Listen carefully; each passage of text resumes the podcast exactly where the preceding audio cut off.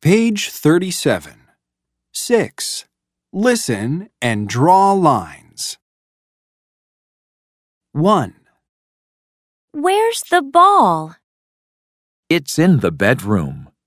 It's on the bed. 2, Where's the kite? It's in the kitchen. It's under the table. 3, Where's the pencil? It's in the bedroom. It's in the car.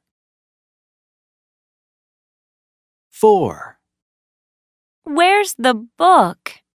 It's in the living room. It's on the couch.